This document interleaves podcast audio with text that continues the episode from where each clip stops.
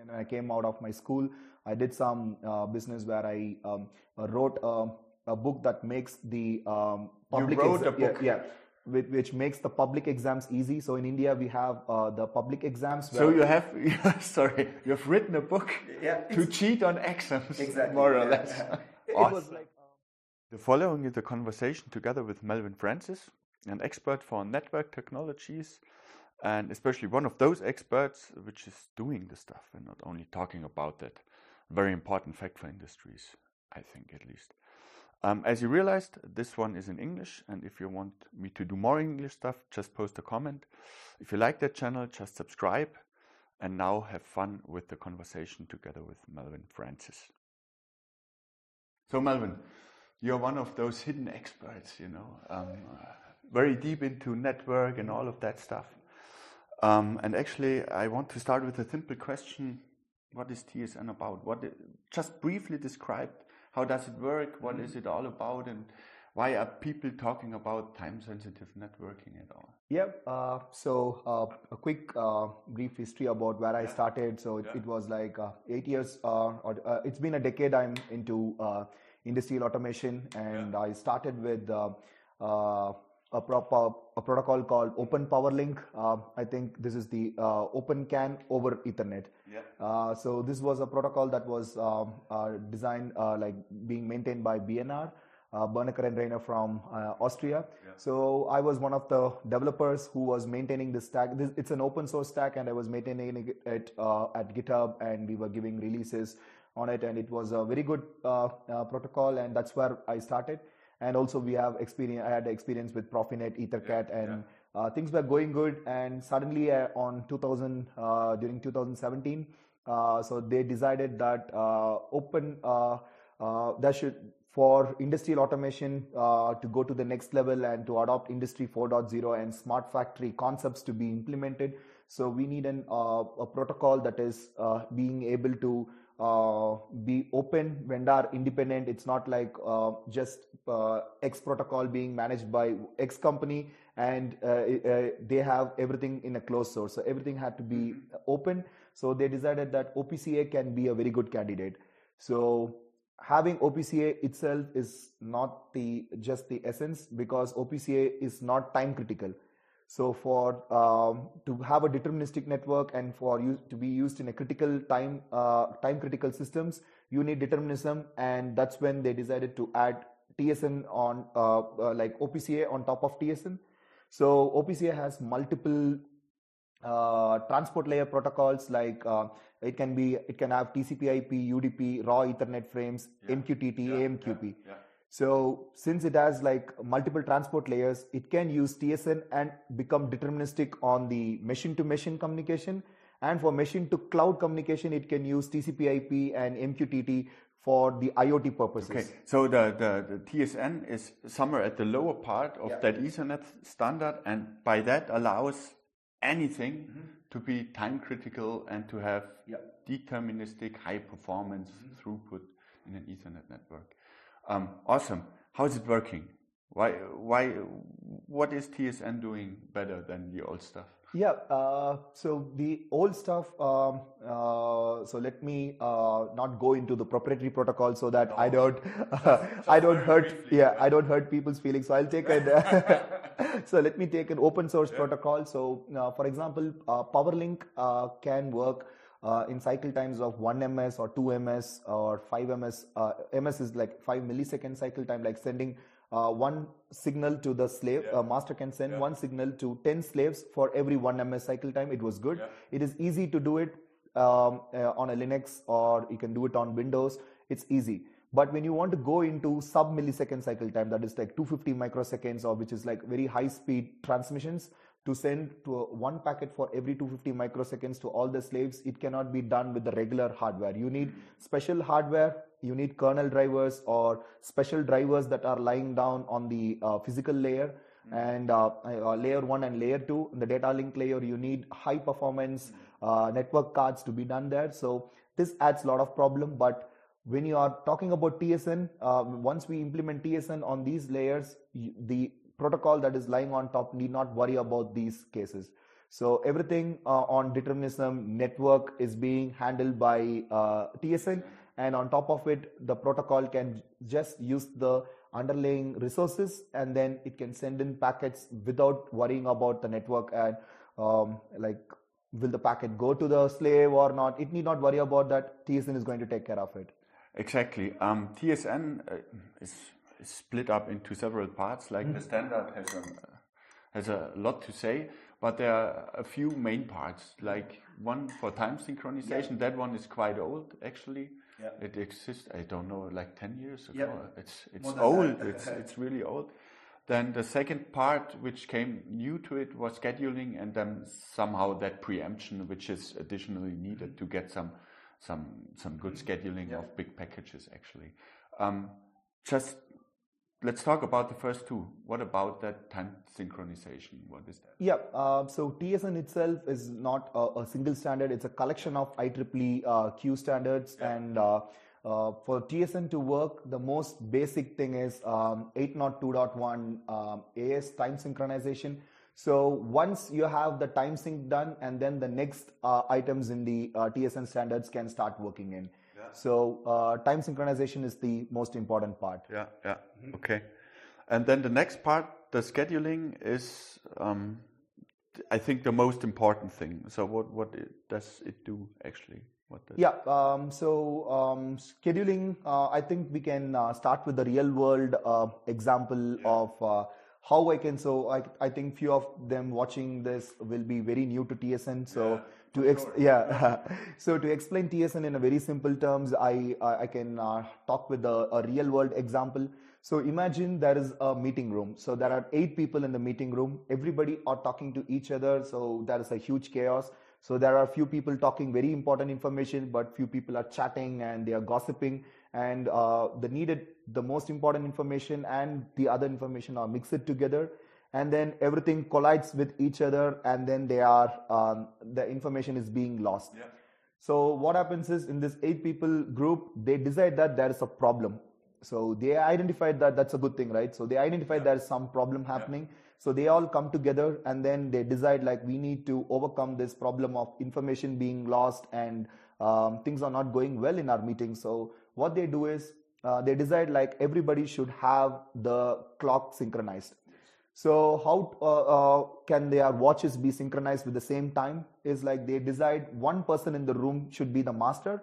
So his watch will be the uh, grandmaster clock, and then he's uh, what he does is like he shouts the time. So now the time is 9:05. Everybody who's 9:06 come back to me, and whoever is 9:04 come in front of me. So everybody are adjusting the clock either front, either back, and then they go front and back, front and back, and then they are all in the same time. And yeah. now when the master guy says that the time is 905, everybody are having the same time. So now what happens? The group which was disoriented, now at least they have all their clocks synchronized. Same, same time. Same time. So this is 802.1 AS yeah. in the real world. So now that uh, we have, they have all the time together, the group comes back together and then they decide let us have a session of 80 seconds. So this session is going to repeat in cycles. So every 80 seconds there will be one session. So what they decide is that all the eight people in the group gets a slot in this 80 seconds to talk. Yeah, yeah. and even uh, so uh, to uh, make the calculations easy everybody gets equal slot now. So 0 to 10 seconds is for person 1 0 to 10 to 20 is for person uh, 2 and it goes on. So the last person gets to talk at 70 to 80 seconds. So imagine if I have uh, to talk some content for 30 seconds. So how many sessions I would need? I would need three sessions to talk. Yes. So because every session I get get to talk only 10 uh, seconds, and then I need to give my information yes. uh, at every time. So now all the people are getting their time to talk, and when one person talks, all the other people should listen, and they are not talking in the same time. So um, that's that's that's exactly what happens uh, actually. Um, as I remember, kind of Ethernet defined that um, uh, that um, using the cable um, that way that the person who wants to talk on the cable has to listen to the cable and only is allowed to talk mm-hmm. when it's free. You know. And now what you say is kind of we improve that one and not everybody has to listen all the time to the yeah. cable, and not everybody tries to talk at at that moment he wants to talk, but everybody gets a very polite slot exactly. to talk to each other, and nobody has to think about when to talk mm-hmm. or test when to talk or whatsoever. That's great. And so that makes it possible we get a very high performance yep. in senses of deterministic communication, exactly. meaning um, those that performance um, concerning the, the value of data, you know, the mm-hmm. pure size of the data, that was very good already. But um, now we have something which guarantees us that every millisecond there will be some message at exactly. my place and I can mm-hmm. place some message out there. And that's somehow is the important part for industries, talking exactly. about PLCs mm-hmm. and programming of machines, because as you can imagine, whenever there's a robot arm, it's not good yeah. When it when it gets commanded uh, every five milliseconds, then uh, every 50 milliseconds, and that would would yeah. produce too much yeah overhead and uh, don't yeah it, it would be a great problem for industries anyways um, tsn itself is not focused for industries actually i think it's yeah uh, so um, so as i told you now yeah. um, in, in, this group of people like now 802.1 QBV yeah. is there and then they have allocated time. So previously all the traffic was mixed. Now yeah. all the traffic gets, I think you can add the image in the down like with QBV on and QBV off, which gives a clear uh, perspective. So this history of what you are um, uh, asking is like TSN was, was TSN only particularly for industry? The answer is no. Uh, the previously the name was Open AVB Audio Video Bridging Protocol. It was mainly used for audio and video to be um, uh, synchronized. So it was used in the entertainment industry where in the, in the, concerts we can see like huge screens and then there will be many number of speakers. Uh, uh speakers in the sense like not uh, uh, like sound speakers which gives you yeah. the sound. So to get a good experience, what we watch and what we hear should synchronize together. So if even if there is a one millisecond delay, then we can start. Uh, our brain can start. Especially when when it's changing its delay, that's yeah. uh, that's awkward. You have if you have 10 milliseconds, that's okay. You can work with that. You can say so. Everything is 10 milliseconds behind, but the the latest person will be able to speak at the right moment. But it's it's not uh, changing all the time. Um, so it was primarily used for entertainment industry, and then it was uh, mainly um, the next. Uh, uh, it was used by the automotive industry.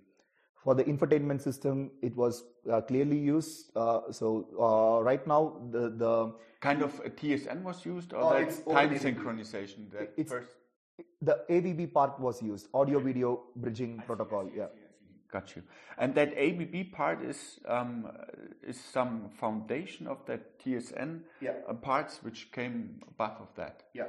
And so that other parts add something to that, or yeah. So for or uh, do they take parts and change them to be more proper for uh, general yeah, so use? They uh, use more of um, scheduled traffic, frame preemptions, yeah. and quality of uh, service is more used in these industries and TSN is just for uh, uh, the usage of uh, these standards in industrial automation. It's specific for industry. Exactly. TSN. Yeah. Okay, I see. I see. I see. I didn't. Uh, that wasn't. That was not too clear for me because uh, in the end, it's it's uh, on the very low standards. it's an Ethernet standard, so um, everybody could use it. Actually, um, will be able to use it because all of those network cards, all of that hardware will support TSN within the next five years, I think. That is something which will, will come. And if you buy a new switch, that is that, that, that will be able to do TSN. So everybody could use it. Do you think that's something everybody will use? Yeah. Uh, so um, being in this field for uh, a long time, at least for seven years, we are uh, looking exactly what's happening inside TSN. So previously the switch prices were five digits. So now it has reduced to uh, like a couple of years back it was four digits and now I could say we are able to get it in three digit numbers. Yeah. So the so the how just like you know, more the production is the less the price right so yeah. we can see like more uh, switches are being produced and uh, we are able to get it for 1500 euros and we there are websites where you can go click and add it to the cart and you can buy a switch now, which was not possible previously. So uh, even right now in our demo, we have a very small uh, TSN device uh, which runs on ARM platform yeah. and it has three ports which can act as a bridge device. Mm-hmm. So it can take in a, a, signal. So bridge device is where in industry automation line topology is very important, yeah. right? Yeah. So that reduces the cabling and it's very um, uh, mandatory. And we have devices, the chips which are low cost chips which are which can do TSN. Bridging. That means you have kind of a small switch integrated exactly. on your yeah. on your thing. That is something people already did. As you said, it's very mandatory to have that that daisy chain yeah. like networks all along.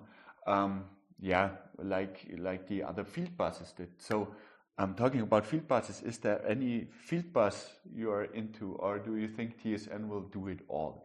Yeah. Um, uh, so right now, uh, so uh, industrial automation is not a field like uh, SaaS industry with software yeah. Uh, services. It's not like uh, the disruption will happen so fast. It's a very conservative industry. Yes. And something to get being adopted, it takes a long period of time yes. because a lot of investments has gone in already. So what we are seeing is the current field bus protocols will use TSN for a while and it will also use OPC UA on top of it for uh, certain uh, communications and configurations. We don't see like the industry quickly switching uh, to uh, OPC UA and TSN immediately. Maybe next year, it's not going to happen that way. The adoption is going to be a ramp down for other technologies, and ramp up will happen. But who knows? Uh, uh, it might evolve. So Yes, for, for, me, it's kind of, you know, there are a lot of Ethernet standards out there, especially EtherCAT. You know, that's performance is yep. amazing. Yeah, yeah. crazy amazing. It's just mm-hmm. it's just the when when you're about deterministic performance, you will do EtherCAT yeah. somehow. Even if there is TSN, it still will be EtherCAT if you need that crazy nanosecond yeah. synchronization stuff and all of that. And um, moreover, EtherCAT is also um, available for standard Ethernet networks. So there was a time whenever you had your EtherCAT running on yeah. on on your home network, your home network would shut down. Shut but, down, right, yeah. but right now, um, um, there are switches and they can cope with that, and so you can run your Ethernet, EtherCAT through your normal Ethernet net network. Yeah. In the end, at that point, you are where TSN is. Exactly. You know, you don't get that crazy performance out of that anymore. So I want to uh, add one thing, um, uh, a concept of eight traffic classes. So uh, there's a definition like in a real world network, right? So there is two types of networks one is it network and one is ot network so it yeah. network something like when you have you are in a factory floor and you get um, this uh, uh, the traffic from the cctv cameras you get the audio video data and also there is uh, some uh, enterprise level communication like um, um configuration getting a historic data uh, from the devices. So these are different tra- traffics. And also there are some traffics that needs to be done for the mission to mission which is called as isochronous traffic. So like this there are eight traffic classes. So previously there was a split between the IT network and the OT network. So as you said once you connect the ethercat into the IT network the IT crashes. Yeah.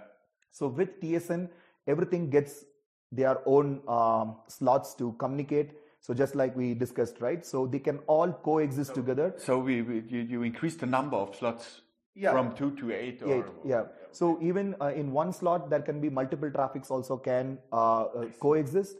So the most important thing is the video traffic can also have a small delay but the robot's uh, control data has to be there every time. So there's dedicated slot that is given for this isochronous data. That's the most important thing. And all the other stuff can be can wait for a later period of time but this has to go and uh, reach the uh, the robot slaves as uh, guaranteed as possible.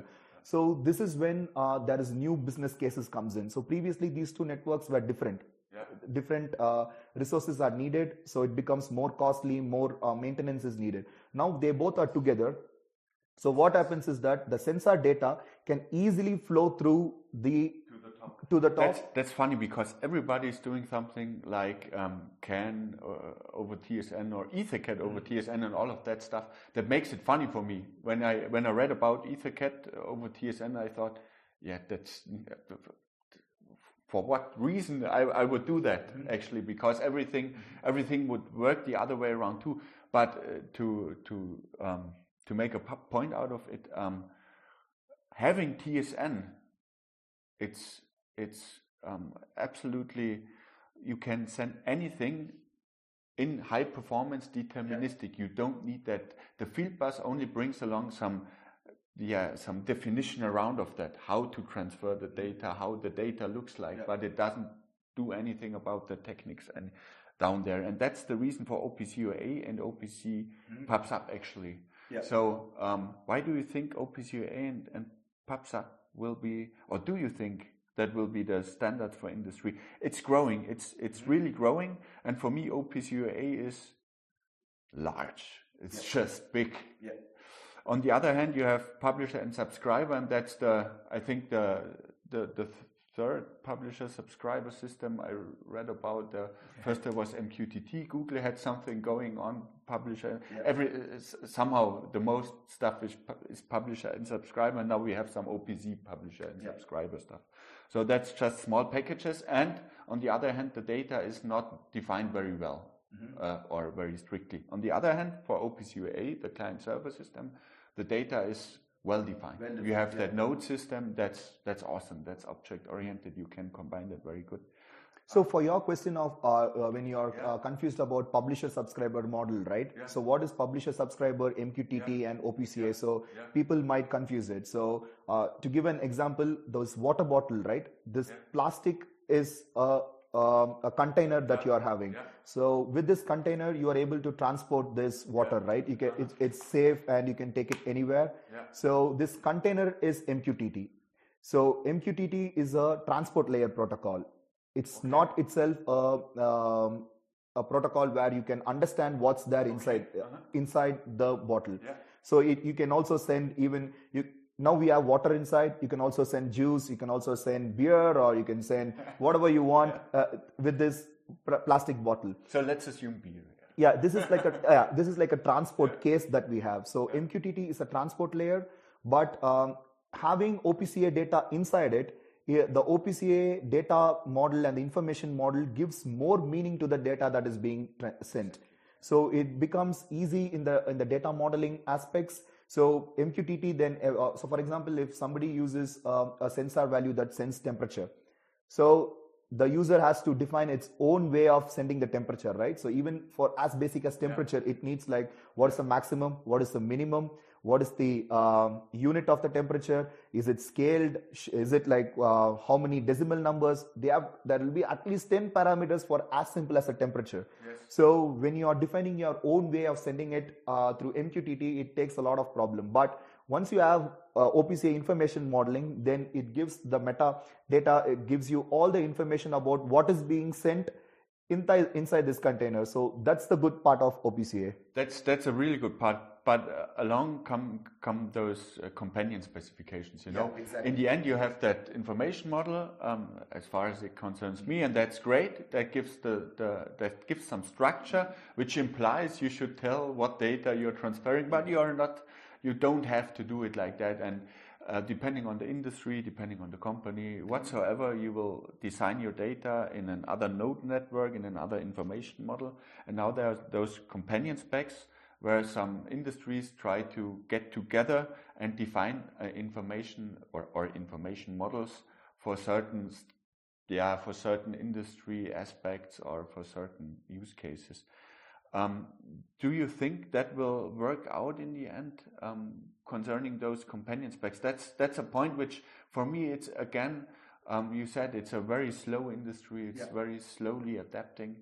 And that's a point where I, I suspect that everybody will be on that. Exactly. So uh, what we see is more and more companion specifications are being created for yeah. the ease of adoption of um, uh, OPC UA. Yeah, you drink some MQTT.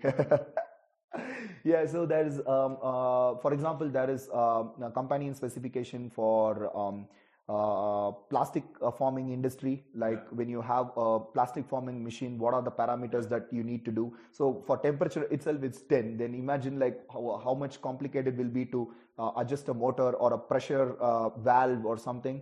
And then there is also uh, um, uh, for oil and gas there is a separate uh, companion specification. Yeah. so there is there are like enough uh, specifications are being uh, formed for these industries so that the data modeling can be as simple as possible. And once you import this data model in an xml file or something and then you get a tool and then you can import for example if your device has 10 sensors and 10 actuators you just add like 1 2 3 4 10 you drag and drop you add 10 actuators and then you connect the links between them and then you get your So information the, so the goal is also to get a better usability through the proper software architecture, yeah. the, the right software tools, which allow you in the end to really drag and drop your sensors into your into your industry uh, um, focus. Uh, what are the what, what what were the main technical issues about TSN to overcome? Like, um, why did it take so long? Yeah, uh, so uh, it took so long for multiple reasons, but uh, to keep uh, uh, as political as right and also just talking about um, in, in an engineer's perspective, uh, let me not take it to the history or something. Uh, TSN is very difficult to test. Uh, so, for example, yeah, so to get a feel about what's happening inside a system. So, for for someone who has been working with RS232 or RS485 Modbus or CAN, and if they want to move to TSN directly, uh, all the terms that we spoke right now will uh, will make sense to them, but you will not get a real feel about what's happening inside the system. And uh, for example, uh, if you say time synchronization, uh, even having synchronized uh, one minute in the level of seconds synchronized is also good. Being synchronized, like what I'm saying, synchronized is like the master is synchronized to a slave in in terms of nanoseconds is the best. So even being synchronized in milliseconds, like if your time is 10, even if it is like 15 milliseconds away, it is synchronized. But to what level? So people are a bit confused about that. And then when you're talking about QBV, like you have to send this frame in this slot, people don't understand it. So one, once if they want to understand, they need testing systems in place. And these testing systems are very costly. Uh, the costly in the sense like they are, if you want a best system in the world, then it's like 100K. And if you want a decent system, it's like 10K. 10K euros you have to spend just for testing. meaning that that that that uh, degree of time synchronization. So when I want to do synchronization on the nan- nanosecond scale, I have to pay pay for it. No, it's not pay. You, your systems can do it in nanosecond level, but to know that it is d- being done in a, the testing ecosystem is what. Testing Yeah. ecosystem. It's Yeah. that okay. That's all right. Yeah, yeah, so it right. becomes like. So the uh, testing system has to be one one step further away. So it's not about na- nanoseconds, but about Yeah, picoseconds should- for that testing system. Yeah, so that's where uh, the entry barrier uh, is uh, like this entry barrier for new adopters is very difficult for them to understand the test system and for them to uh, build something on their own is again it's going to take a lot of time.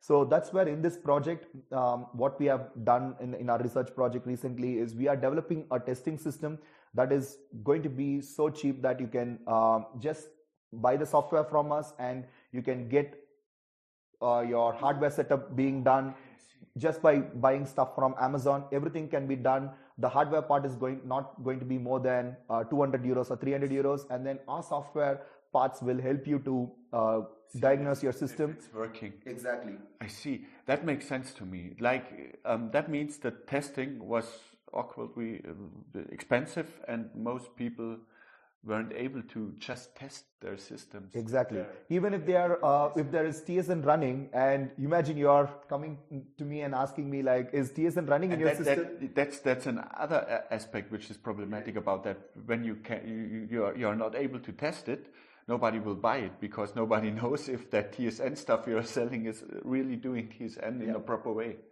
Okay, I see. I see.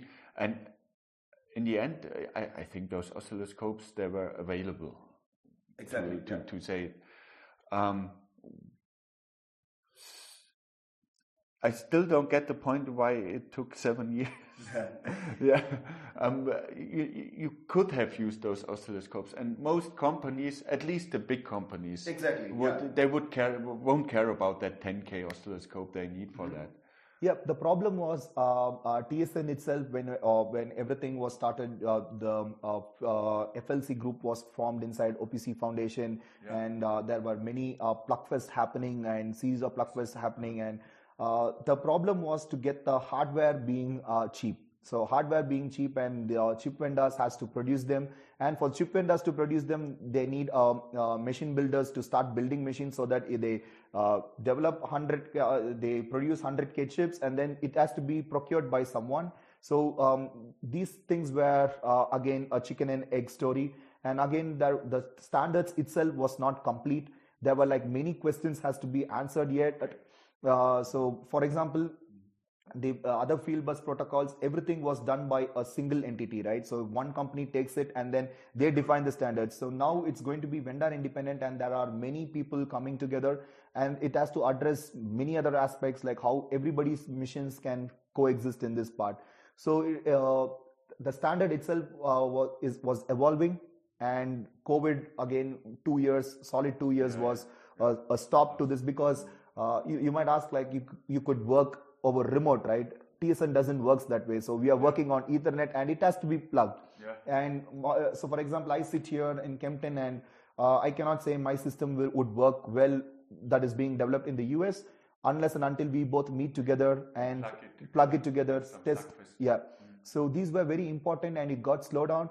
But whatever we are seeing in the last one year, there is a, a big spike which we are seeing in uh, the interest of OPC UA and TSN. And uh, just we came from Embedded World day before yesterday, and I was able to present in a conference. So what we heard that in the previous year there were only seven people in the room, but uh, when I presented, there were like it had 40 seats and it was full, and people had to stand in the back to listen to our. Uh, yeah conference uh, proceedings. So yeah, that's. I think the the interest is is growing. It's rapidly mm-hmm. growing.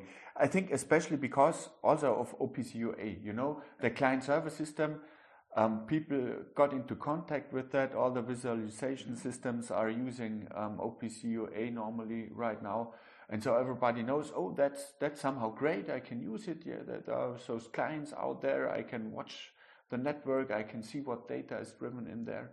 And now if you get that stuff uh, to real time or at least um, part of it to real time, it's it's awesome. What you think about explicitly OPC UA, the client server system, over TSN?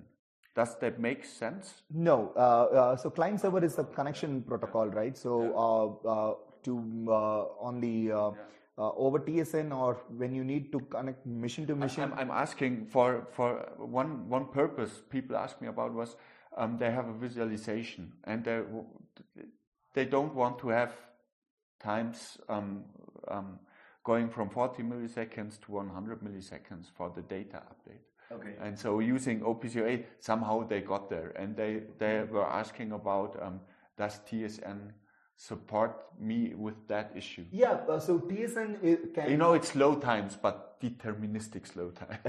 yeah. So uh, uh, when you are using client server model, TSN yeah. doesn't stops you from doing it. So TSN can accept okay. all types of traffics so it's all about like how you configure TSN. Like you give uh, a slot for your client server tra- traffic and it is going to flow yeah. through. So people need not worry about it if they are not worried about the time.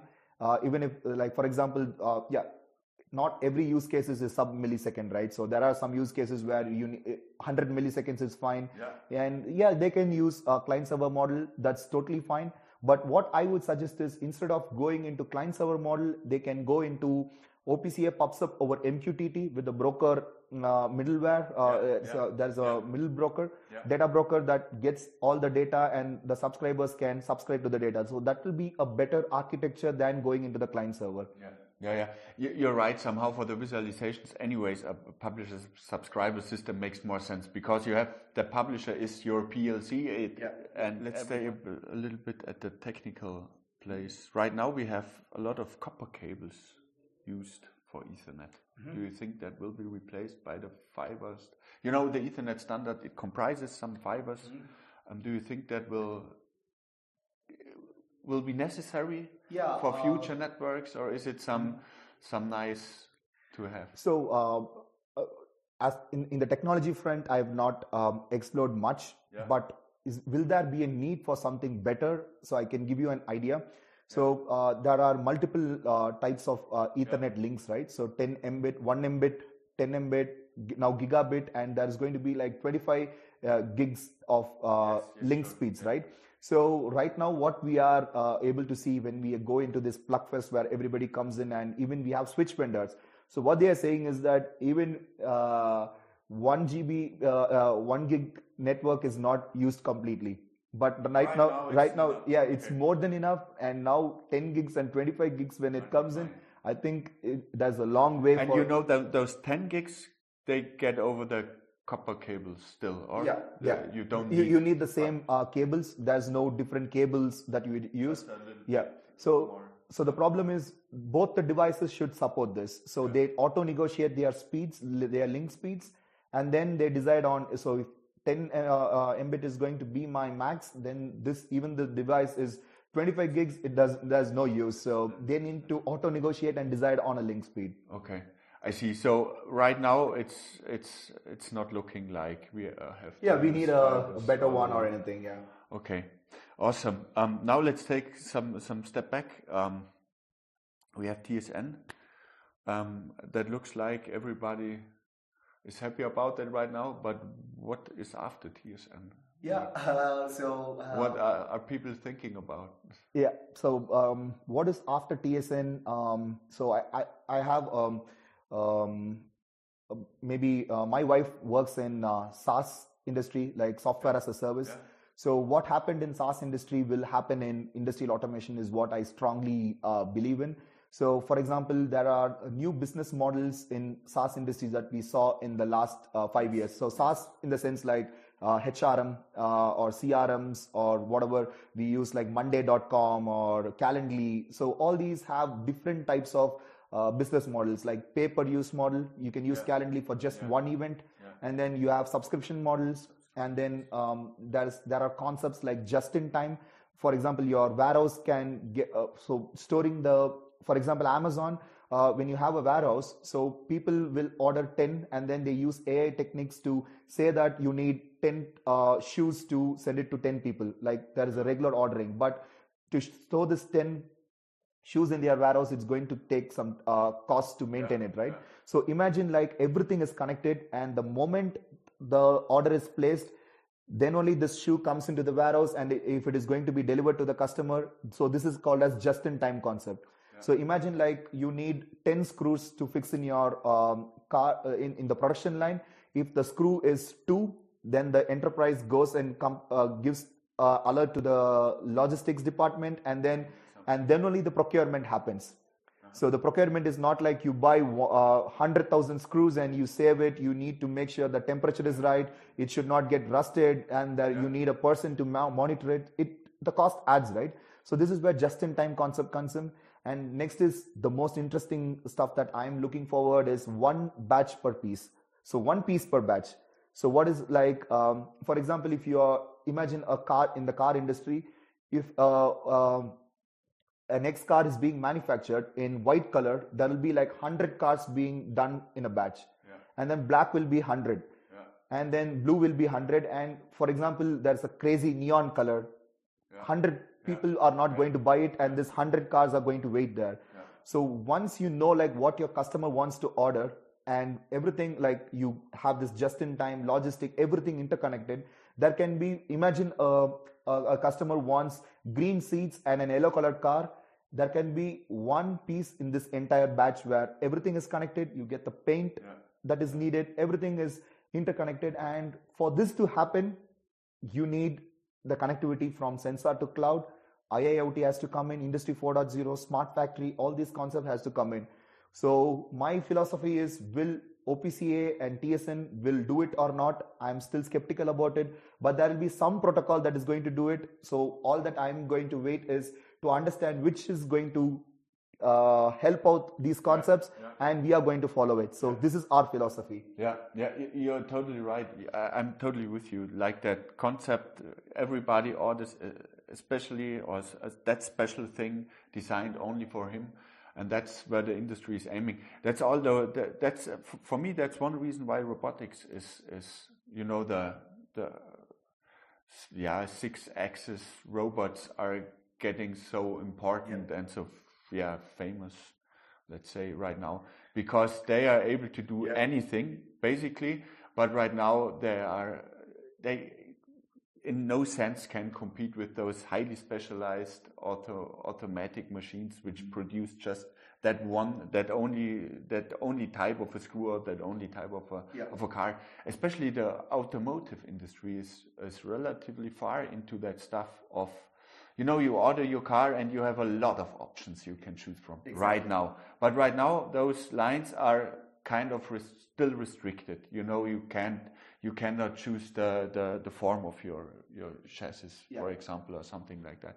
And i'm not sure if that is something the the people would want to do actually because that makes it you know life is already quite complex. Yeah. having all of that stuff around us and, and now that would make it even more complex. Awesome. Um, yeah moreover i'm with you we just don't know what what will happen but we see a lot of stuff in on the software side which somehow has to come to the industry side exactly. Yeah. and we we don't know what that will make out of all of those standards we're using right now. Um, nice. Um, perhaps to finish that discussion, um, what were the essentials of your career? Yeah. Um, what was important to get into networking, like you got into it, and what what what what drove you? You know, what was your that thing you were aiming for? Yep. So um, always um, from um, uh, high school, I was uh, very much interested in uh, starting a business, and I, I need to have my own business. And I did uh, even after I right out of I came, I came out of my school, I did some uh, business where I um, wrote um a book that makes the um, public wrote a book? yeah, which, which makes the public exams easy. So in India, we have uh, the public exams. So you have, sorry, you have written a book Yeah, to cheat on exams, Exactly, more or yeah. less.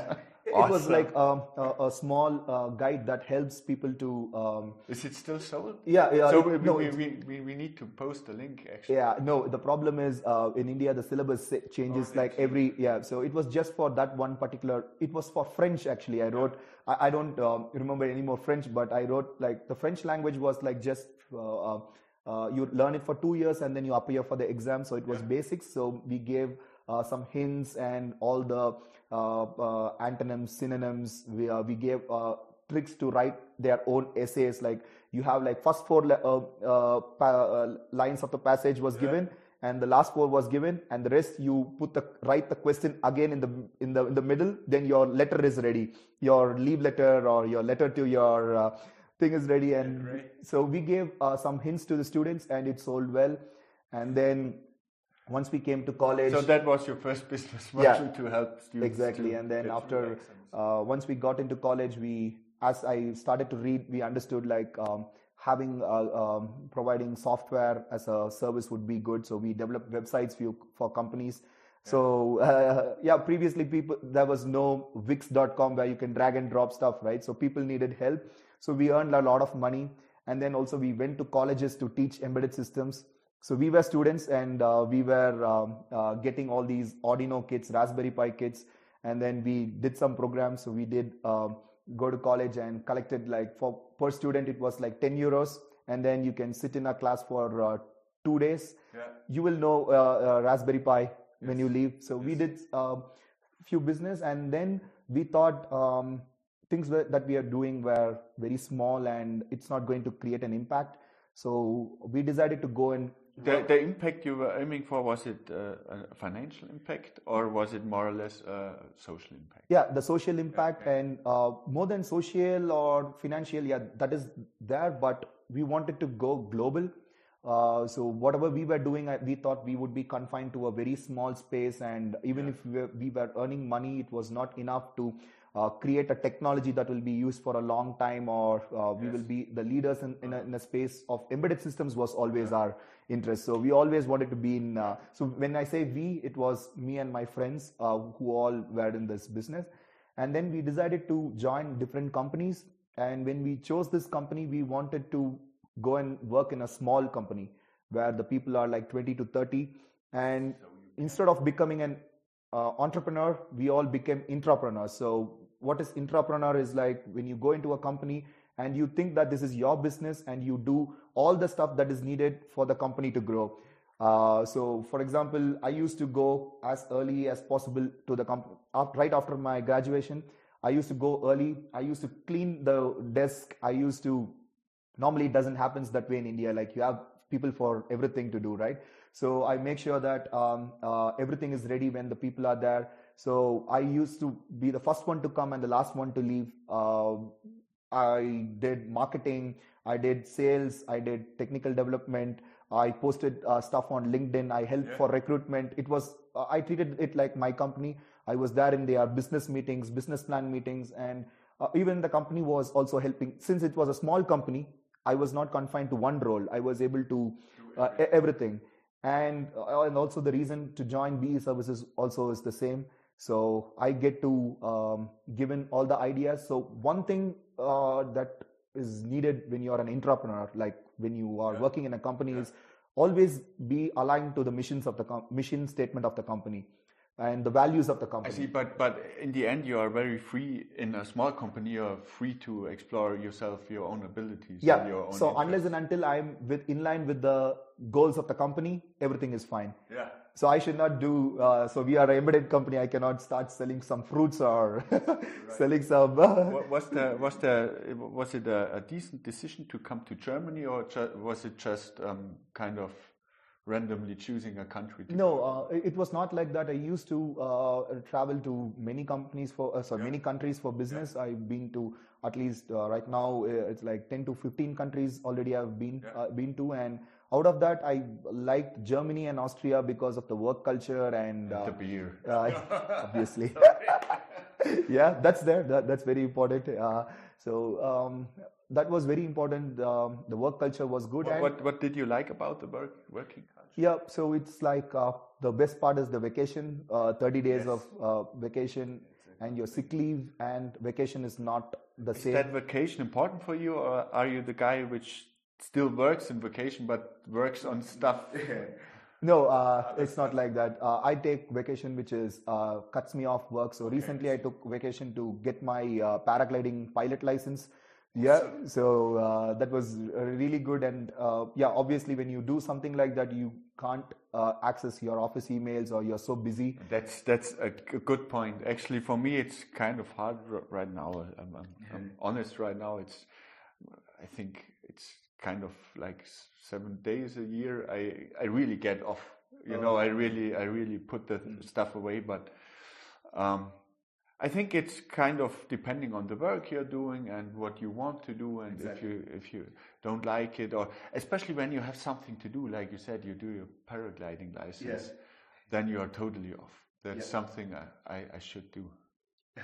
Presumably, should do someday. Not not paragliding, but to choose something to do and uh, to do something which is really different. Yeah, so um, the reason for me to choose something like that is because um, uh, in work, yeah, so uh, we had Embedded World uh, uh like a couple of days back, and yeah. we worked through all uh, weekends, like three weekends, we worked as a team together to pull this off because we had our conference presentation, we had to create this uh, paper, yes. published presentations, demo, and we had like a lot of stuff going on, but um, when we are uh, the reason for me to choose something totally off is because you need a different kind of discipline to do, to do this paragliding or when you go for biking or when you run a marathon the discipline and your system changes where uh, it's like totally you have to eat right you have to sleep right and then uh, you're becoming a different person during that time when you try that. You're right.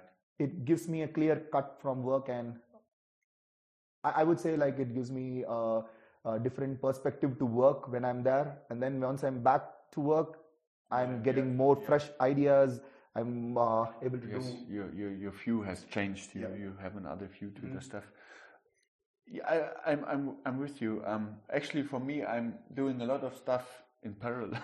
yeah. kind of. I'm doing a lot of musics and and and other things all along with that. But it's especially important to get uh, to to to free up your head to get new ideas. Yep. So you're a star with, in your uh, Uh, kind of. In no, your band, I, right? I, I never was a star.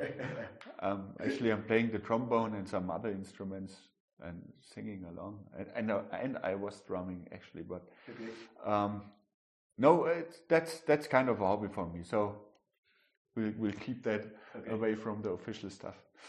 Um, or I try to keep that away from the official stuff. And um, most of the people I'm talking at the university don't, even don't know that I'm doing something else. um, they, they, they only see me answering my emails at times one should not answer to emails, actually.